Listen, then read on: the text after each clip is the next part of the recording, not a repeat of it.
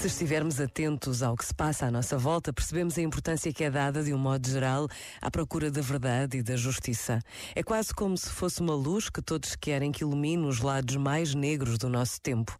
Mas precisamos de estar muito conscientes de que esta procura tem consequências.